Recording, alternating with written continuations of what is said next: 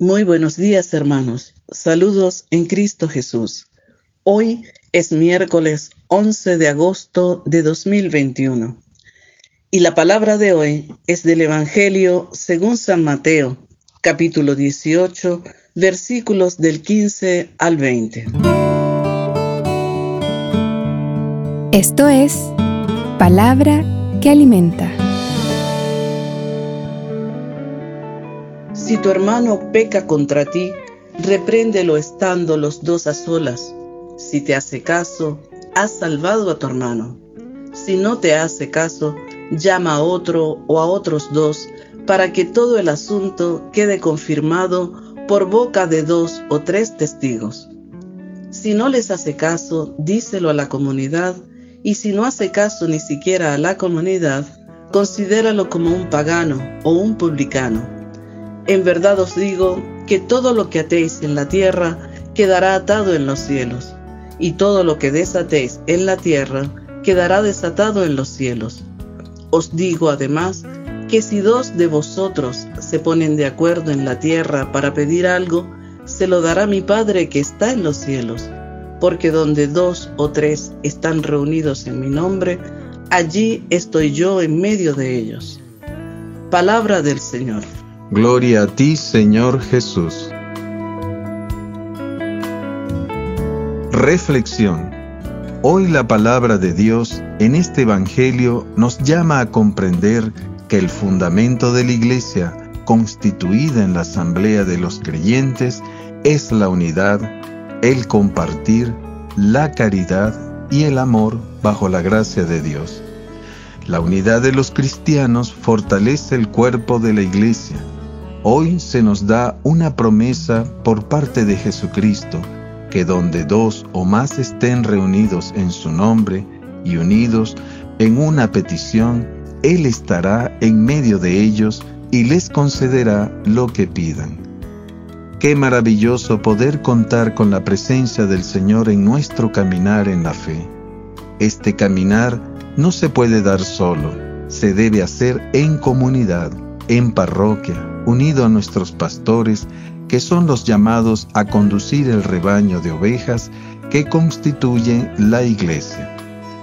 Dios ha querido que así sea la vida de la iglesia, unida y constante en la práctica de la caridad. Precisamente la caridad se expresa también en lo que señala el Evangelio.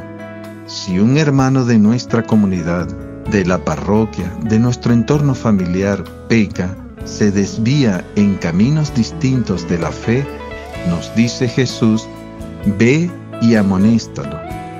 La caridad en la corrección fraterna consiste en hacer regresar al hermano a la fe y de que no se condene, que no perezca ante las consecuencias de su pecado. Jesucristo ha venido para darnos la salvación, para lavar nuestros pecados, para darnos el perdón y elevarnos a la vida eterna y somos parte de su misión salvífica. Pero vemos hoy en día que hay tanta gente que teme corregir porque se pierde este sentido de fraternidad y de apremio por salvar la fe. Hoy en día hay otro muro que se levanta entre los hermanos y que es un falso respeto humano el no inmiscuirse en la vida del otro.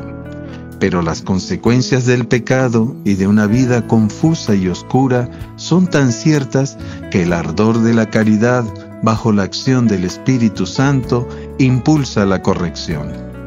Para dar un sello y confirmación de la corrección fraterna, dice Jesús, que se acuda a la comunidad si el hermano no escucha y no quiere cambiar la comunidad, con su pastor al frente, es decir, el sacerdote, tiene la autoridad concedida por Dios de ayudar, perdonar y acompañar en la fe al hermano que se desvía. Nos dice el apóstol Santiago, Confesaos pues mutuamente vuestros pecados y orad los unos por los otros, para que seáis curados. Inferimos entonces que esa corrección fraterna conlleva un efecto sanador, espiritual y hasta corporal. ya que el Evangelio nos dice que lo que la Iglesia por medio de sus sacerdotes ata en la tierra, es decir, no, no le otorga la gracia del perdón, quedará atado en el cielo, y lo que desata en la tierra, perdona el pecado, queda desatado en el cielo. En el amor fraterno y en la reconciliación por el sacramento de la confesión, vemos cumplida esta palabra de Dios que hemos escuchado. Todo aquel que no acepta la corrección fraterna se aparta del beneficio de la caridad y del amor y por ende se excluye de la iglesia de Jesucristo.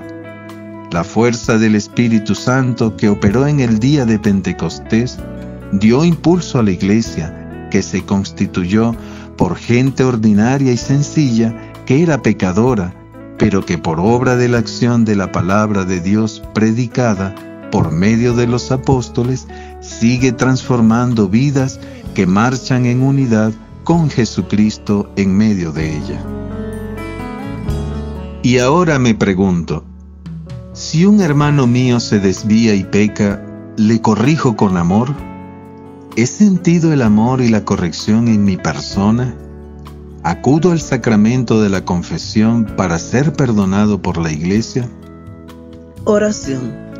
Gracias, Padre, por tantos bienes que nos concedes cada día, sobre todo por el Espíritu Santo que envías para que nos asista en nuestra vida de gracia. Gracias, Padre, por la iglesia y la comunidad donde nos enseñas a caminar. Danos el discernimiento para no caer en desvíos y poder crecer en las virtudes de la fe, la esperanza y la caridad. Hoy ofrezco dejarme corregir con humildad por el hermano que me exhorta para mi bien. Que el Señor hoy nos conceda, hermanos, un día lleno de paz y fraternidad sincera. Esto es Palabra que Alimenta, producido por Canción Nueva Chile